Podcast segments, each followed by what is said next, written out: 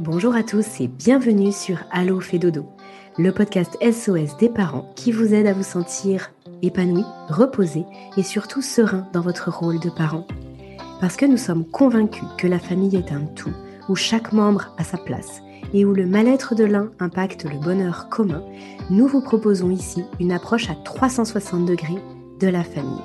Nous vous parlons de votre quotidien sous tous ses angles. Vos enfants, vous, en tant que parents, mais aussi et surtout la qualité de la relation sont au cœur des sujets de chaque épisode.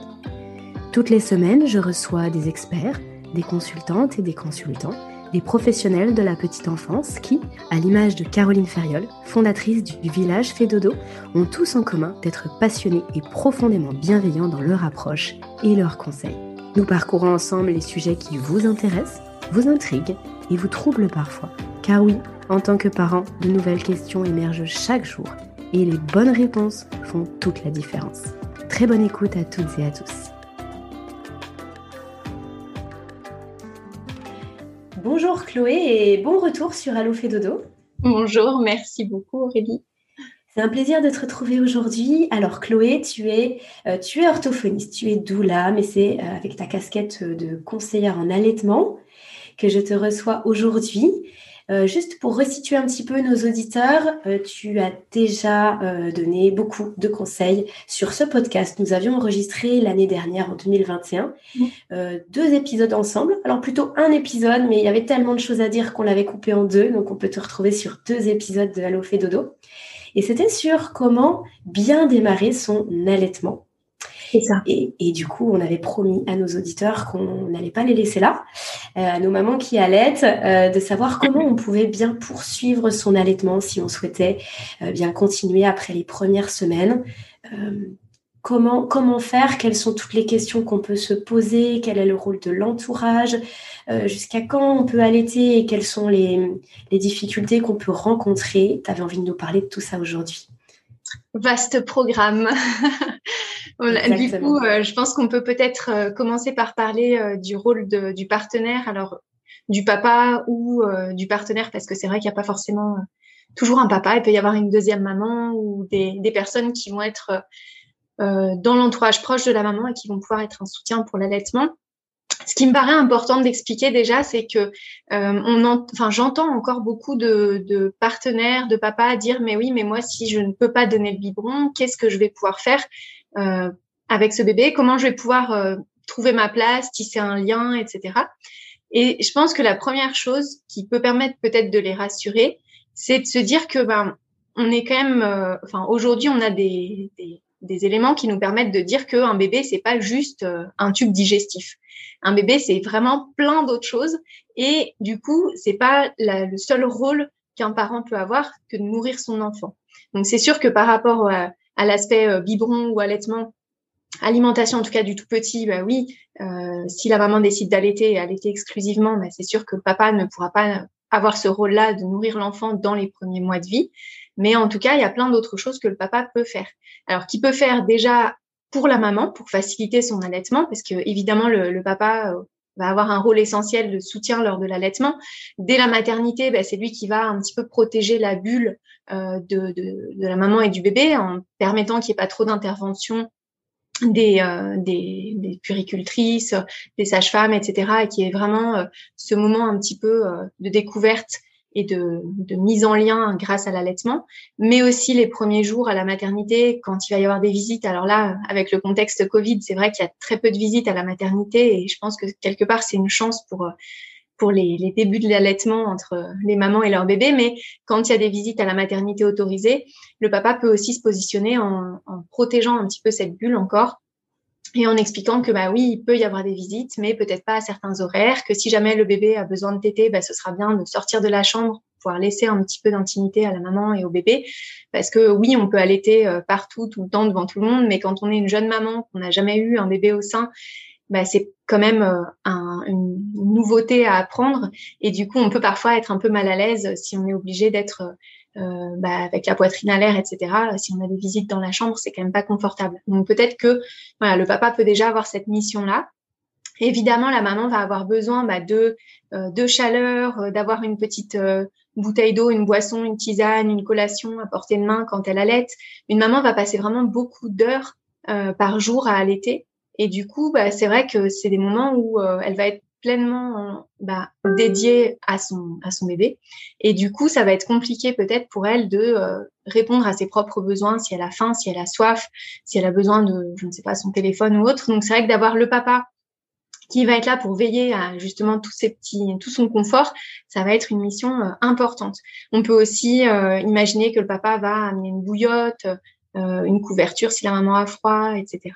Donc ça, c'est vraiment plus en lien avec la maman. Il va y avoir aussi tout l'aspect bah, vie domestique, j'ai envie de dire. Alors, je dis pas que le papa tout seul doit se débrouiller d'un coup pour gérer la maman, le bébé, l'organisation de la maison, etc. Mais de se dire que bah, peut-être un peu plus que d'habitude, euh, il va pouvoir gérer euh, l'organisation des repas, des courses, etc. Ça peut être quelque chose qui, euh, là aussi, va soulager la, maman, si jamais c'était elle qui portait beaucoup ce, rôle-là en temps normal ou, les derniers mois, comme elle était en congé avant la naissance du bébé, etc.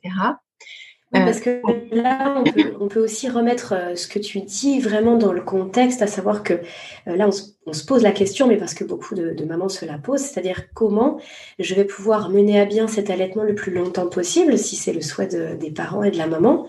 Et du coup, euh, comment est-ce qu'on peut faire pour qu'une situation puisse être vraiment pérenne? Et durer dans le temps. C'est-à-dire que effectivement, une maman, elle peut pendant par exemple une semaine euh, se débrouiller pour essayer de tout faire toute seule et de, et de se dédoubler à la maison, mais ça, ça ne pourra pas durer sur le long terme.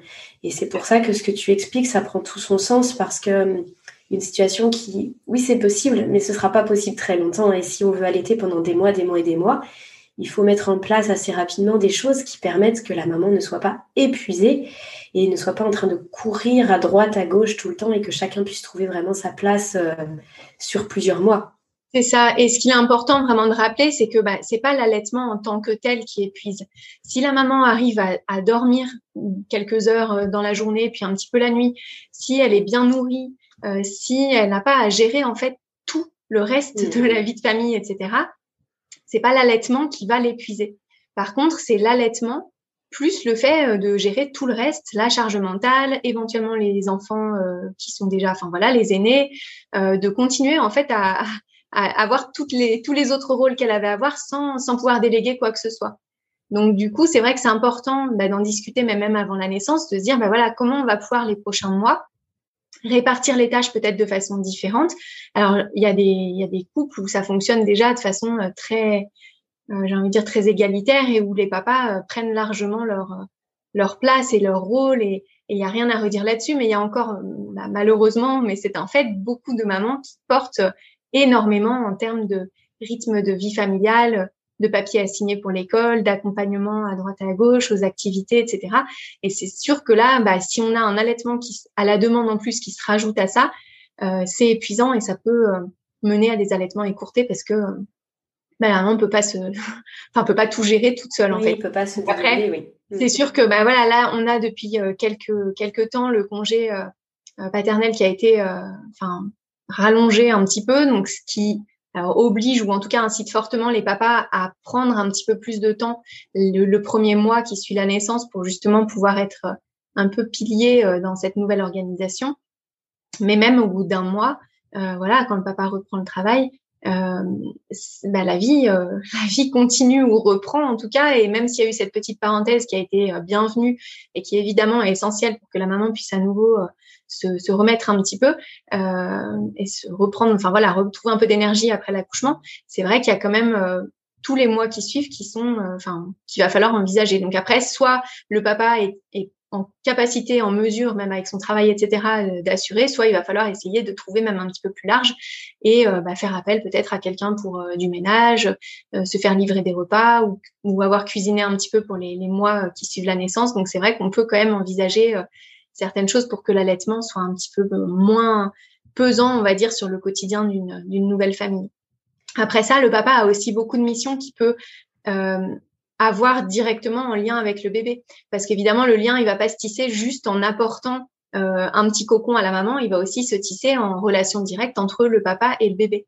Et donc, toutes les autres missions euh, qu'il y a forcément à, à, mettre en œuvre autour d'un bébé tout, tout frais, tout neuf, ça va bah, aussi bien le changer, euh, le porter, le masser, aller se promener avec lui, lui raconter des histoires, tout ce qui va en fait participer à l'éveil du bébé. Le, bain, évidemment, oui, tu as raison. Très bon moment.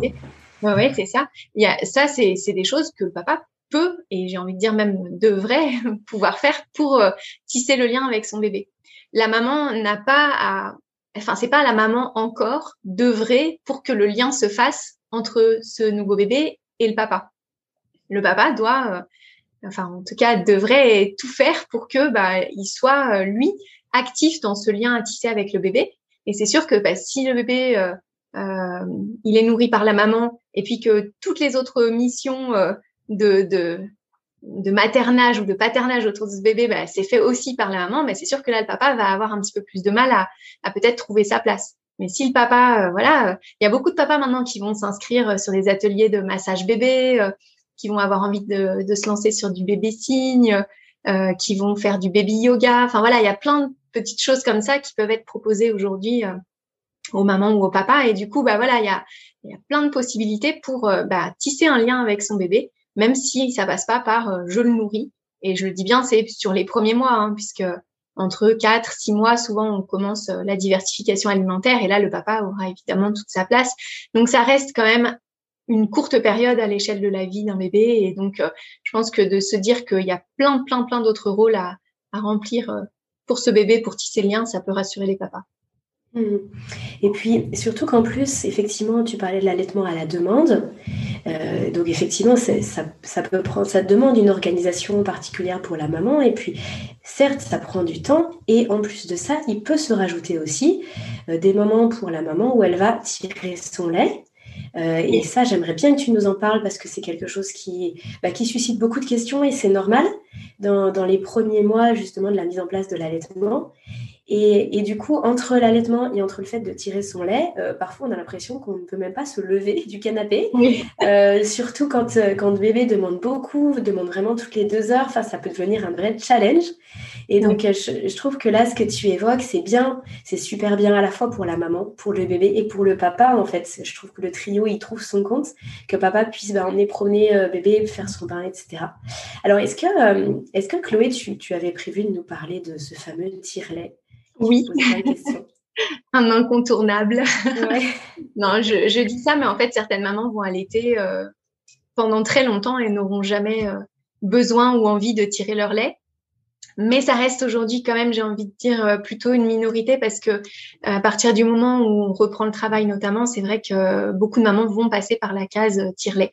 Euh, la première chose à savoir, c'est quand même on déconseille de tirer son lait les premières semaines de vie de l'enfant. Alors sauf cas particulier évidemment, si le bébé est prématuré ou s'il a des difficultés à s'alimenter, etc. Bon bah là évidemment on va pouvoir tirer son lait, mais ce sont des cas particuliers.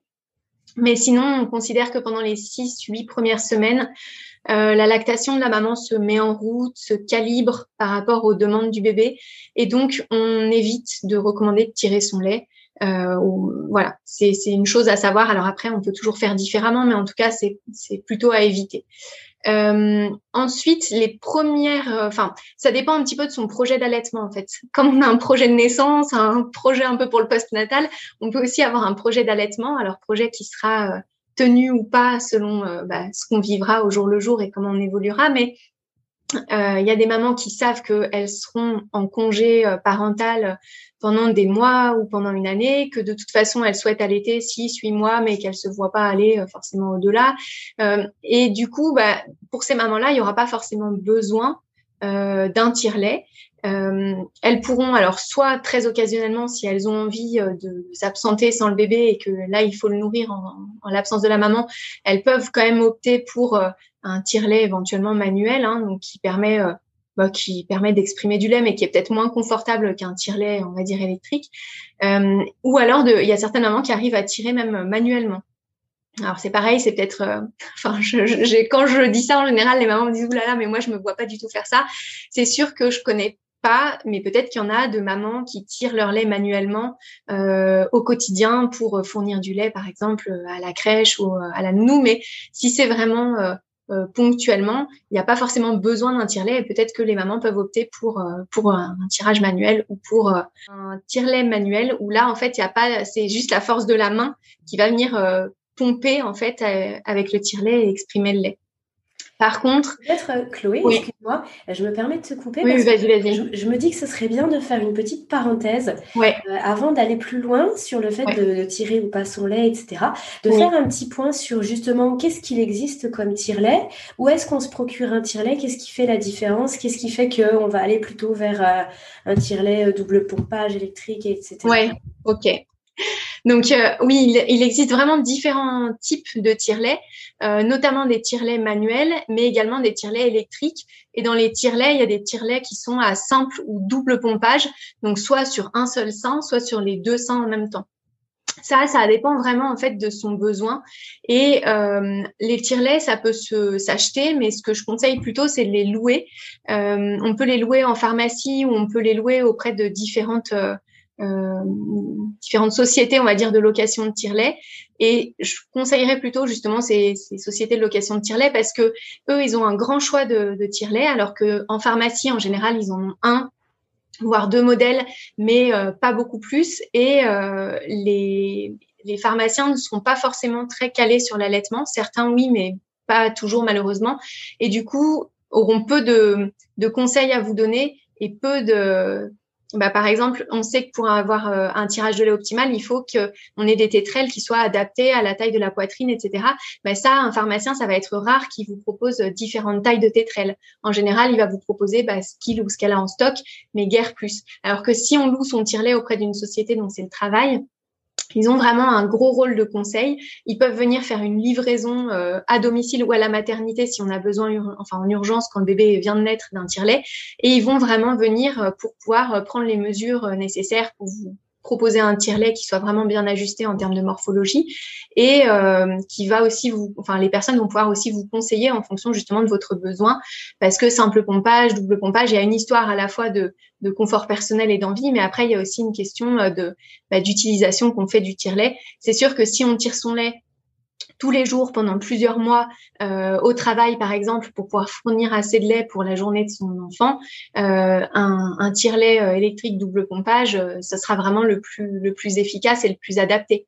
Donc après voilà, il y a des situations qui font que on a besoin plus d'un tire-lait manuel ou d'un tire-lait électrique, mais globalement ça, je conseille vraiment de se tourner vers des, des personnes qui sont habilitées à vous donner les, les meilleures recommandations possibles parce que c'est vrai que ça change du tout au tout. On peut vraiment avoir un, un recueil de lait euh, très important ou beaucoup moins important simplement à cause d'une histoire de tire-lait.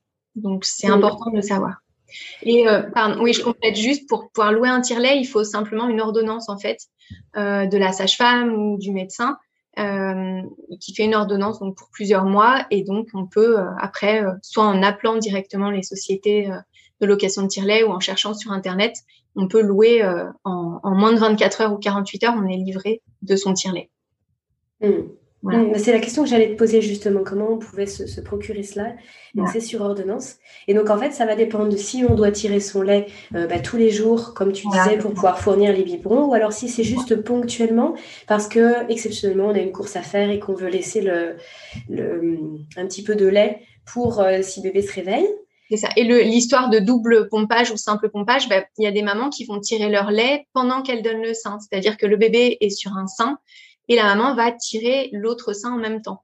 Et du coup, bah là, euh, oui, c'est vrai qu'un tire-lait euh, manuel simple pompage suffit largement, puisque du coup, le bébé fait déjà le travail de stimulation et donc euh, l'éjection du lait se fait. Et donc, il suffit simplement bah, de venir pomper à la main pour récupérer le lait du sein qui ne sera pas bu par le bébé. Donc, dans des, des cas comme ça, voilà, ça peut suffire. Mais c'est vrai que si on est dans une optique reprise du travail avec bah, des tirages à faire régulièrement, euh, le double pompage sera vraiment beaucoup plus euh, performant, on va dire. Oui, c'est important de préciser que le tire-lait, ce n'est pas que pour les mamans qui reprennent le travail. Là, tu l'évoques parce qu'effectivement, pour le coup, c'est obligatoire si on reprend le travail et qu'on veut continuer l'allaitement, il faut un tire-lait, puisque bah, il faut bien que bébé puisse, euh, il puisse manger. Enfin, à moins qu'on peut-être que tu en parleras par la suite, mais à moins qu'on passe sur du lait peut-être artificiel ou faire un allaitement mixte. Mais en tout cas, si on veut poursuivre uniquement avec son lait, ben, il faut pouvoir le tirer.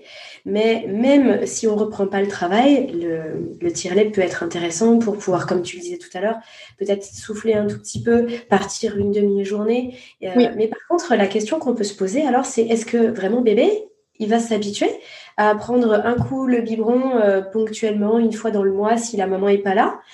On a l'impression peut-être qu'il va falloir plusieurs jours pour qu'il s'habitue. Est-ce que là, ponctuellement, ça fonctionne quand même? Alors, ça dépend vraiment des bébés. Mais c'est important de préciser que euh, ça n'est pas le même mode de succion. C'est vrai que le bébé ne va pas placer euh, sa langue, ses lèvres, etc. de la même façon, selon qu'il soit au sein. Où là, euh, la bouche est grande ouverte. On en avait déjà parlé dans les précédents épisodes, mais la bouche est vraiment grande ouverte, la langue vient en bas et il y a une pression qui se fait pour exprimer le lait du sein. Alors qu'au biberon, le bébé va avoir beaucoup plus la bouche pincée, les lèvres fermées pour enserrer la tétine. Et puis au niveau du biberon, ça coule beaucoup plus facilement. La, la succion du bébé, en fait, est vraiment adaptée à, enfin du bébé humain à exprimer le lait euh, du sein de la maman. Et du coup, bah, quand on le met euh, sur un biberon avec une tétine, euh, la force de succion est peut-être trop importante entre guillemets euh, pour une tétine de biberon. Et donc souvent le lait a tendance à couler beaucoup plus vite, beaucoup plus fort que quand le bébé est au sein. Donc, euh, il y a un peu un débat euh, sur, sur le biberon dans le monde de l'allaitement. Les personnes qui sont vraiment très extrêmes en termes d'allaitement vont dire qu'on ne donne pas de biberon à un bébé allaité parce que on risque justement de générer alors ce qu'on appelle une confusion, mais qui n'est pas une vraie confusion, mais une confusion entre le sein et la tétine du biberon. Je dis que c'est pas une vraie confusion parce que le bébé il reconnaîtra toujours le sein de sa mère, euh, l'odeur de sa maman, euh, le contact de la peau, etc.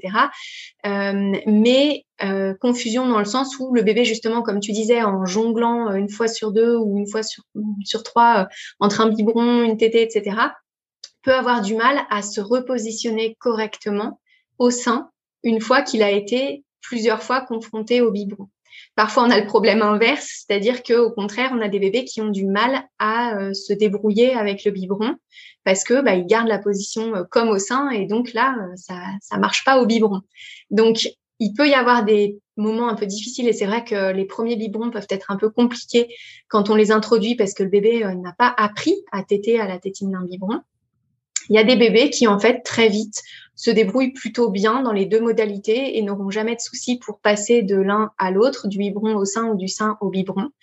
Il y a certains bébés chez qui ça va demander plus de temps et il y a d'autres bébés chez qui euh, bah, ça va poser souci parce que une fois qu'il sera habitué à la succion au biberon, ça va être compliqué pour lui de retrouver euh, la bonne position pour la succion au sein. Et donc, avec la bouche plus pincée, on a possiblement des crevasses, des douleurs au niveau de la poitrine de la maman, une euh, sollicitation du sein qui se fait moins et donc une lactation qui baisse au fil du temps. Alors évidemment, ça se fait pas en, une journée ou deux journées, mais si euh, de façon un peu définitive le bébé n'arrive plus à se placer correctement au sein, c'est vrai que s'il ouvre plus assez la bouche et qu'il pince le mamelon, bah, il stimule plus les glandes lactifères et donc on a une moins bonne euh, production de lait et donc ça, ça peut être problématique. Donc après, qui, euh, enfin, j'ai envie de dire que c'est un peu soit comment on sent son bébé et comment on, on, voit un petit peu les choses. Si on veut introduire le biberon, qu'on essaye, qu'on se rend compte que le bébé se débrouille plutôt bien et qu'il n'y a pas de souci particulier, bah pourquoi pas continuer comme ça si c'est ce qui nous convient. Après, je pense qu'il faut avoir bah, déjà prévenir les, les, les, parents qui font ce choix du biberon, dire que bah oui, il faut quand même surveiller que la position au sein à chaque fois qu'on remet le bébé au sein bah, est toujours optimale. Sinon, bah, rectifier le tir. Et puis que malgré tout, voilà, il y a quelques bébés qui peut-être sont un peu plus fragiles au niveau euh, de l'oralité alimentaire et qui vont avoir du mal à passer de l'un à l'autre. Et donc là, après, c'est un choix complètement personnel. Soit la maman tient absolument à son allaitement et du coup, on va en parler peut-être après, va plutôt choisir une alternative au biberon que le biberon. Soit la maman est OK avec le fait que peut-être son allaitement sera mis à mal euh, avec un biberon et prend quelque part le risque que bah, ça mette euh, fin à son allaitement sur quelques semaines ou quelques mois. Et si elle est aussi euh, OK avec ça, bah, à ce moment-là, elle continue sur le biberon il n'y a pas de, pas de question à se poser plus que ça. Mais en tout cas, voilà, c'est à avoir en tête. C'est pas le même mode de succion et du coup, un biberon introduit peut venir perturber la succion du bébé, notamment quand il est très petit. C'est vrai que le bébé, quand il naît, il est pas encore euh, téteur euh, expert. Il a besoin de construire un petit peu tous ces, ces schèmes pour apprendre les, la, la succion. Et du coup, si dans les premières semaines on propose un biberon, ou une tétine d'ailleurs qui va venir aussi faire pincer la bouche, c'est sûr qu'on a plus de risques que d'introduire un biberon chez un enfant qui serait déjà euh, euh expert, on va dire, euh, au sein de sa maman. Voilà. Mais après, c'est vrai effectivement, oui, on, peut, on peut effectivement, Chloé, parler d'ores et déjà des alternatives. Si on a peur que le biberon soit compliqué, qu'est-ce qu'on peut faire? Qu'est-ce qu'il existe d'autre? Oui, parce que du coup, c'est vrai que c'est ce que, enfin, justement, quand on, si, enfin, tu parlais du cas où euh, ce serait vraiment très ponctuel. C'est vrai que si le bébé euh, n'a pas l'habitude de prendre le biberon et que c'est compliqué pour lui, ça peut vite euh, devenir un peu la galère pour la personne qui garde le bébé de façon ponctuelle et qui va vraiment se sentir un peu en détresse avec un bébé qui hurle parce qu'il a faim et qui prend pas le biberon. Donc, dans ces cas-là, c'est vrai qu'il y a des choses autres qui peuvent être proposées qui sont peut-être un petit peu plus faciles pour le bébé, puis surtout qui n'ont pas de enfin qui vont pas générer un risque, on va dire que, que la succion après soit désorganisée au, sein. Euh, alors pour les tout petits bébés, on peut proposer ce qu'on appelle euh, le DAL, donc D-A-L, hein, ça s'écrit. C'est un dispositif en fait d'aide à la lactation. Euh, c'est un, un, petit, enfin un système de nutrition en fait où tu as un, un réservoir, un contenant, donc par exemple un, un, genre de biberon, et puis des petits tubes, des petits euh, tuyaux très souples et très fins dont l'un, enfin l'une extrémité va être plongée dans le contenant rempli de lait, donc de lait maternel que la maman a tiré ou de lait artificiel, et l'autre extrémité de ce petit tuyau très souple et très fin va être euh, mis sur le doigt, par exemple, de, la personne qui va nourrir le bébé. Donc par exemple sur le petit doigt si c'est un papa parce que souvent les papas ont des doigts un peu plus euh, un peu plus gros donc euh, sur l'auriculaire. Et en fait on met un petit sparadrap pour euh, bien accrocher l'extrémité du petit tuyau sur le, bout du doigt du papa. Et on va faire téter le doigt au bébé. Et du coup le bébé en tétant le doigt va téter le doigt mais va aussi faire venir le lait du coup grâce au petit tuyau qui est plongé dans le dans le lait maternel. Je ne sais pas si c'est très clair, c'est vrai que à écouter, je ne me rends pas compte. Mais en tout cas, ça, ça peut être euh, quelque chose qui est facile à mettre en œuvre parce que on fait juste téter le doigt en fait. Et donc ça, le bébé téter un doigt, il sait faire. C'est comme euh, c'est comme quand il est au sein à peu près. Donc euh, ça, c'est quelque chose qui est facile à mettre en place. Souvent, ça se propose quand même plutôt au tout petit. Euh, parce que il n'y a pas un débit qui est euh, très très rapide et puis parce que bah, le bébé euh, au bout d'un moment quand il est habitué à téter vite et bien bah, c'est vrai qu'il y a quand même un certain débit et puis le réflexe d'éjection du lait qui se fait qui se fait quand même assez fort donc ça peut être frustrant pour un bébé plus grand mais en tout cas pour un tout petit bébé si vraiment on a besoin de le nourrir ponctuellement ça peut être ça peut être le, le DAL qui est plutôt recommandé après il peut y avoir aussi euh, assez rapidement des petites, euh, des verres tout simplement. Alors des verres euh, plus ou moins grands. Enfin, c'est vrai que souvent on va choisir des verres plutôt petits et puis des verres avec une petite encoche pour que le nez du bébé ne vienne pas cogner contre le bord du verre. Mais ça, le bébé est tout à fait capable. Il y a même des, des bébés prématurés qui ne peuvent pas être au sein tout de suite parce que ça les fatigue beaucoup, mais à qui on va proposer du lait maternel dans un tout petit gobelet. Et là, l'idée, c'est vraiment que le bébé vienne en fait laper euh, le lait. Donc on lui verse pas du tout le lait dans la bouche. C'est lui qui gère, mais par contre on fait euh, affleurer le lait euh, au bord du, du, petit gobelet et le bébé va venir se débrouiller pour laper et boire euh, quelques gorgées euh, au verre. Alors évidemment, c'est l'adulte qui tient le verre hein, pour, euh, pour que ça soit pas trop compliqué pour le bébé, mais en tout cas, c'est une, une possibilité. Après, il y a aussi euh, la, la soft cup. Alors la soft cup, c'est ce qu'on appelle aussi le, le biberon, euh, le biberon tasse. En fait, c'est une sorte de biberon, sauf qu'au lieu qu'il y ait une tétine au bout, ça va être une sorte de, de cuillère. Et donc là, c'est un peu le même principe, c'est-à-dire qu'on va venir appuyer sur les bords du, du, contenant pour faire couler le lait dans le, petit embout euh, cuillère et le bébé va venir euh, laper et récupérer le lait qui est euh, dans la cuillère. Il y a, enfin, il y a plein d'autres alternatives. Il peut y avoir après pour les plus grands des, des biberons tasses. Il y a aussi des biberons tasses, pardon, des tasses à, des tasses à bec. Il y a aussi le, le, le gobelet miracle, comme on l'appelle. Enfin, après, il y a beaucoup de choses marketing qui ont été faites, mais en tout cas, qui sont des alternatives tout à fait possibles. Mais un simple gobelet euh, ou, le, le dalle pour les tout petits, ça peut ça peut suffire. Et du coup, il y a certains parents quand ils font garder leurs enfants ponctuellement, qui préfèrent vraiment plutôt que de mettre en place un biberon qui parfois est compliqué pour le bébé, bah, faire boire quelques gorgées au verre sans se casser la tête. Pareil, ça demande quand même un petit temps d'adaptation pour le bébé parce que c'est pas le mode de succion qu'il connaît, mais en tout cas, c'est peut-être plus simple. À... Enfin, en tout cas, un bébé qui refuserait le biberon aurait peut-être plus de facilité à boire quelques gorgées euh, au verre euh, qu'au biberon si vraiment il sait pas du tout faire. Donc, euh, donc voilà. Après, euh, plus tard, quand le bébé a été euh, diversifié ou en tout cas qu'il est en mesure de commencer à, à être positionné assis et qu'il peut prendre à la cuillère des, des petites quantités, euh, il y a certaines mamans qui font des flancs de lait maternel, donc qui mélangent leur lait maternel avec de l'agar-agar et du coup ça fait une texture un petit peu euh, un petit peu gélifiée. Et donc ça certains bébés ça leur convient bien parce que du coup il n'y a pas l'aspect complètement liquide à gérer dans un autre contenant et ça va être euh, une texture un petit peu euh, bah voilà une première texture un peu solide avec un goût qu'ils connaissent bien puisque c'est le goût du lait maternel. Donc ça c'est aussi un choix que, peut faire certaines que peuvent faire certaines mamans. Mais du coup un peu plus tard évidemment ça sera pas pour un tout petit alors une question qu'on peut se poser, Chloé, c'est est-ce que on peut uniquement tenir un allaitement sur la durée en tirant son lait? Ou est-ce qu'il faut qu'il y ait forcément une alternance entre bébé tête et on tire le lait dans la journée? Comment qu'est-ce que toi de ton expérience tu as pu constater? Alors il y a des mamans qui sont des mamans tire allaitantes et qui par choix ou par euh, impossibilité de faire autrement vont euh, faire le choix de euh, donner leur lait à leur bébé, euh, mais pas au sein. Et donc, du coup, c'est tout à fait possible de à l'été.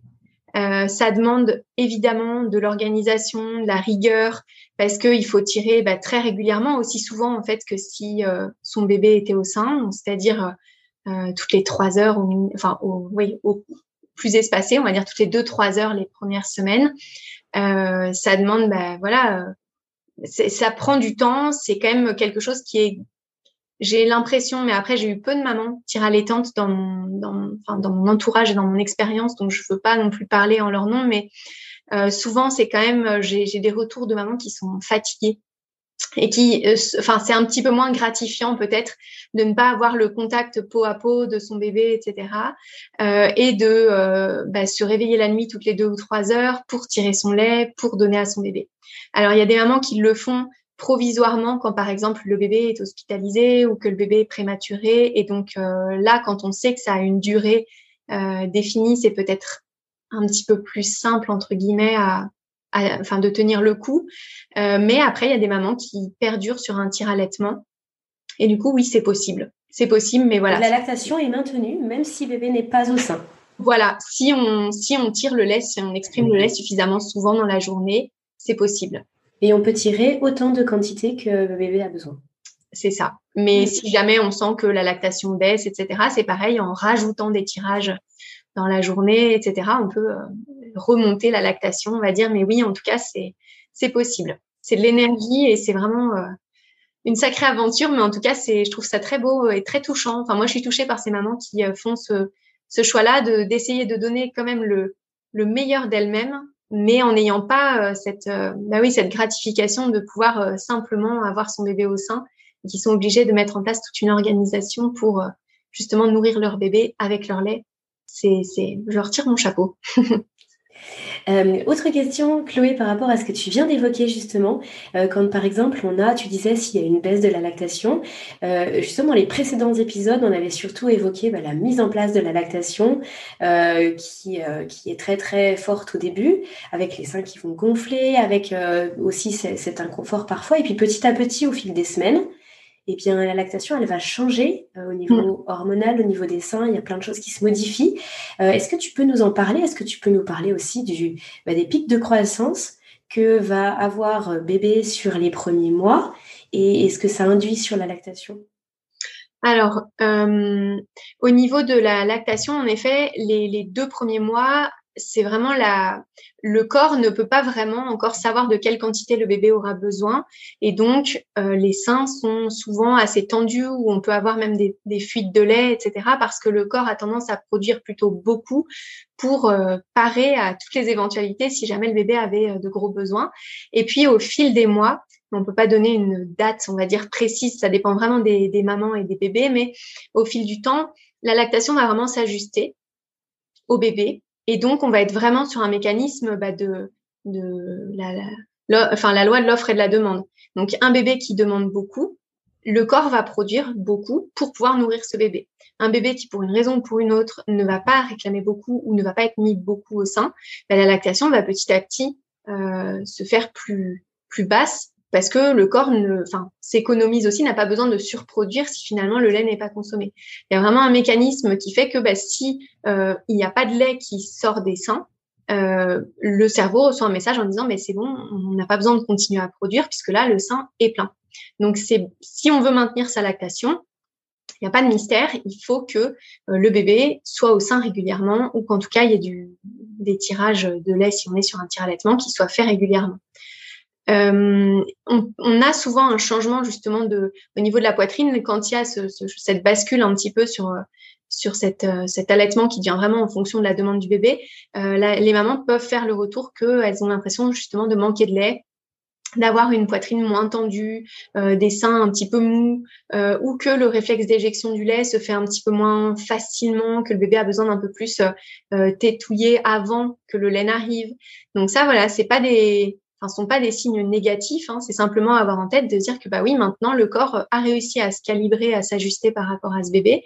Et du coup, bah maintenant c'est simple, c'est le bébé a besoin, le lait arrive, le bébé n'a pas besoin, on réclame pas, bah on, baisse la lactation pour pas que le corps s'épuise à fabriquer euh, plus de lait que nécessaire. Euh, pour ce qui est des, des, pics de croissance, alors ça c'est pareil, c'est vrai que c'est souvent une expression qu'on entend. Après, il y en a d'autres qui préfèrent appeler ça des jours de pointe ou des, des, moments où le bébé a des besoins plus intenses. Alors, on a remarqué que c'était soit à des périodes un petit peu, euh, un peu toujours les mêmes, c'est-à-dire euh, à peu près, euh, on parle des 3, 6, 9, donc jours, semaines et mois. Euh, mais c'est aussi des moments où le bébé a des besoins plus intenses, comme par exemple au moment où il peut être un peu malade, où il va y avoir une poussée dentaire, ou s'il y a un changement dans sa vie ou dans son organisation, par exemple une entrée justement à la crèche. Et donc c'est des moments où le bébé, euh, on a l'impression que le rythme se désorganise un petit peu, que le bébé va demander beaucoup plus que d'habitude sur 24, euh, 48 heures, que même si on le met beaucoup au sein, il va être frustré, il va être un peu grognon, il va râler et on peut avoir justement cette impression de se dire oulala, là là, mais mon bébé euh, a faim, euh, n'a pas assez et donc s'affoler un petit peu de tout ça.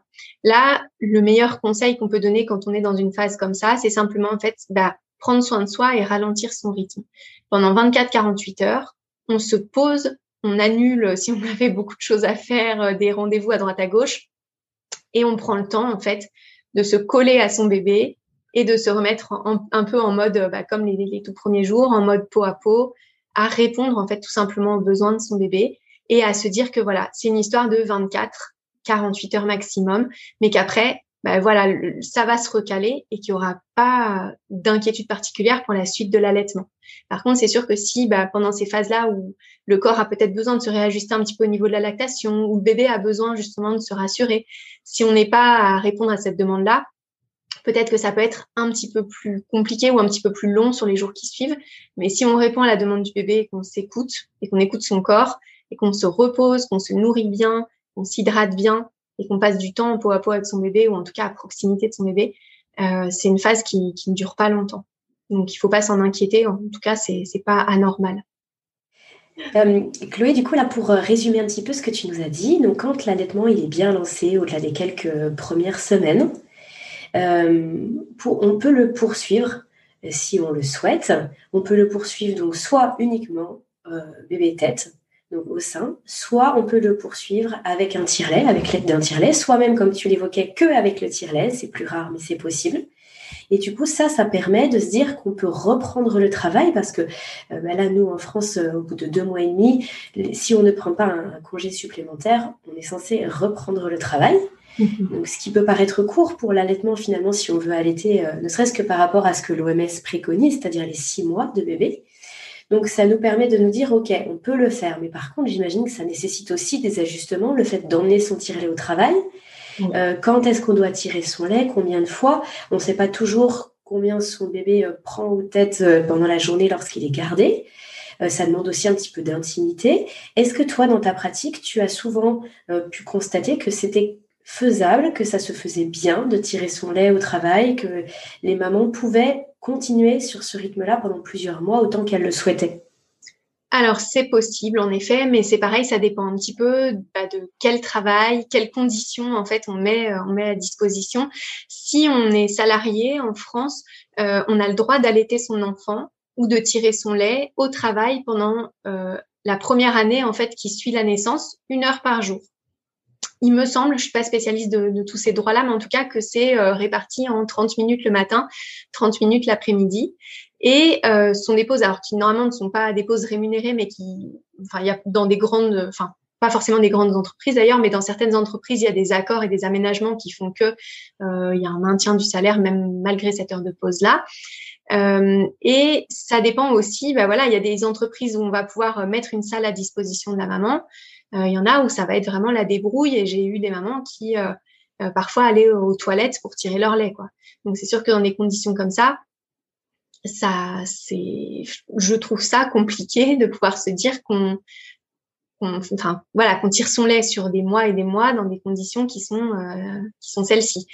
Euh, ce qui est certain, c'est que si on a des conditions de qui permettent de tirer son lait, en tirant son lait, donc sur une journée, ça dépend en fait de l'amplitude horaire sur sur laquelle on travaille et sur laquelle l'enfant est gardé, mais en tout cas, au minimum, il faudra bah, maintenir la tétée du matin avec le bébé, se dire qu'on fait un tirage en fin de matinée à peu près trois heures après euh, la, la tétée du, matin, on prévoit aussi un tirage en milieu, début, milieu d'après-midi, donc pareil, à peu près trois heures après. Et puis qu'après, quand on retrouve son bébé, euh, on, est à nouveau en allaitement à la demande. Et du coup, probablement que le bébé va euh, beaucoup demander euh, sur la fin d'après-midi, sur la soirée, peut-être aussi sur la nuit. Donc ça, après, voilà, dans l'idéal, en fait, c'est de se dire qu'on tire au moins deux fois sur une journée de travail, j'ai envie de dire classique. Mais c'est sûr qu'une maman on n'est pas égal. Une maman qui va euh, travailler à son compte, pouvoir se, se permettre euh, soit euh, de passer à la crèche à l'été une fois, de tirer son lait deux fois, ou de faire garder son enfant que les matinées et d'avoir son bébé toutes les après-midi avec elle, ou ne pas travailler cinq jours par semaine, mais travailler seulement deux ou trois jours. Ben là, c'est des chances en plus, j'ai envie de dire, euh, pour l'allaitement euh, non écourté, parce que c'est sûr que le bébé, plus il va être au sein, plus l'allaitement, enfin plus la lactation va se maintenir et plus l'allaitement a de bonnes chances de pouvoir durer. Une maman euh, qui travaille sur des horaires décalés, mais qui va enchaîner peut-être 8 ou 12 heures de travail sans, sans pouvoir tirer son lait, là, ça va rapidement, à mon sens, être compliqué. Donc là, c'est pareil, je pense qu'on peut pas faire de généralité. Il y a un idéal qui est on tire au moins une fois le matin, une fois l'après-midi, et tout le reste du temps, quand on est avec son bébé, on le met au sein à la demande. Et là, il y a plutôt de bonnes chances que ça, ça puisse se maintenir. Si on est dans des situations, euh, comme j'ai évoqué, avec des horaires, mmh. etc., c'est bien plus compliqué. Voilà. Et, et, du coup, voilà, il y a aussi la possibilité d'aller allaiter sur le lieu de garde de l'enfant. Il y a des mamans qui font ce choix-là, où la crèche ou la nounou dit, bah voilà, vous pouvez passer euh, entre 10 et 11, ou vous pouvez passer euh, après sa sieste. Et donc, ça peut aussi permettre de ne pas tirer son lait ou du moins de le tirer peut-être une fois au lieu de deux dans la journée. Et du coup, de se dire, bah voilà, je, me déplace pour allaiter mon enfant, mais après, ça c'est pareil. Il faut, on peut pas être, euh, enfin, on peut pas forcément faire une heure de route ou une demi-heure de route. Donc Bien sûr. en fait, j'ai l'impression que là, pour euh, les, mots clés euh, par rapport à tout ce que tu viens de nous dire, c'est organisation et puis anticipation. Comment est-ce qu'on va pouvoir faire par ah. rapport à notre souhait? Et puis ensuite, comment je m'organise pour atteindre cet objectif-là? Et tu le disais, le, le papa et l'entourage a son rôle aussi.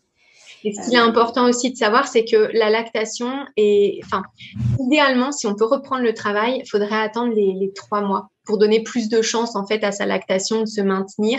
Parce que vraiment les, alors je vous disais les deux mois, mais deux trois mois, comme on sait qu'à trois mois normalement il y a un pic justement, dans les jours de pointe où l'enfant va être plus en demande. Si on peut passer ce, cette phase là euh, bah, avec son bébé et reprendre le travail seulement après, et eh ben c'est pareil, on met plus de chances de son côté.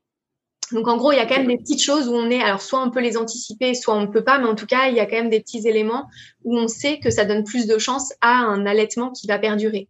Donc reprendre le travail peut-être 15 jours plus tard. Donc parfois des mamans c'est pas possible, mais si on peut poser 15 jours de, de vacances ou de congés sans solde ou je ne sais quoi pour reprendre à trois mois euh, et une semaine au lieu de reprendre à deux mois et demi, ça peut être un plus. Plus on va reprendre euh, sur des rythmes flexibles avec des journées pas trop longues, bah pareil ça donne des chances supplémentaires.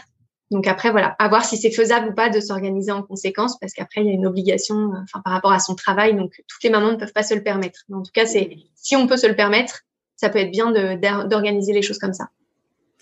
Super, merci beaucoup Chloé pour tout ce que tu viens de nous partager, pour euh, essayer d'avoir un maximum d'éléments et puis de faire des choix éclairés si on veut prolonger son allaitement. C'était le, sujet aujourd'hui. Et, euh, et, je pense qu'on en aura encore un autre ensemble. Parce qu'effectivement après l'arrêt de l'allaitement, eh bien ça peut être encore tout un challenge et, toute une histoire si on veut le faire correctement. Et puis en plus euh, on n'a pas parlé aussi de l'allaitement mixte. Et donc je pense que tout ça ça pourra faire l'objet d'un quatrième échange euh, toutes les deux pour qu'on puisse essayer de, balayer au maximum toutes les questions que les, les mamans et les couples se posent à ce sujet si tu es d'accord. Avec plaisir. On ne se quitte plus. Exactement. Alors déjà, euh, avant de, se retrouver pour ce dernier épisode, est-ce que tu peux nous rappeler où est-ce qu'on te retrouve? Où est-ce que là, les parents qui nous écoutent peuvent euh, te retrouver, prendre contact avec toi? Alors j'ai un site donc, qui s'appelle naissance-accompagné.fr. Et donc là, il y a toutes mes coordonnées pour me joindre, aussi bien par mail que par téléphone. Et puis sinon, je suis aussi sur les réseaux sociaux, Facebook, Instagram, sous le nom de Naissance accompagnée. Ok, super. Eh bien, merci beaucoup, Chloé, pour ce temps que tu nous as accordé. et je te dis du coup à très vite euh, Pour, un dernier épisode sur l'allaitement. À, bientôt. Merci. Cet épisode touche à sa fin. Il est l'heure de se quitter, mais pas pour très longtemps. On se donne rendez-vous la semaine prochaine avec de nouveaux invités. Pour retrouver l'ensemble des experts du village Fédodo, c'est sur fedodo.fr que ça se passe. Le lien est dans la description. Vous appréciez le contenu que nous vous proposons sur Allo fait dodo Alors dites-le nous. Sous forme de commentaires, de partages ou de petites étoiles, vous participez à soutenir le podcast et à le rendre encore plus visible sur l'ensemble des plateformes. Merci et à très bientôt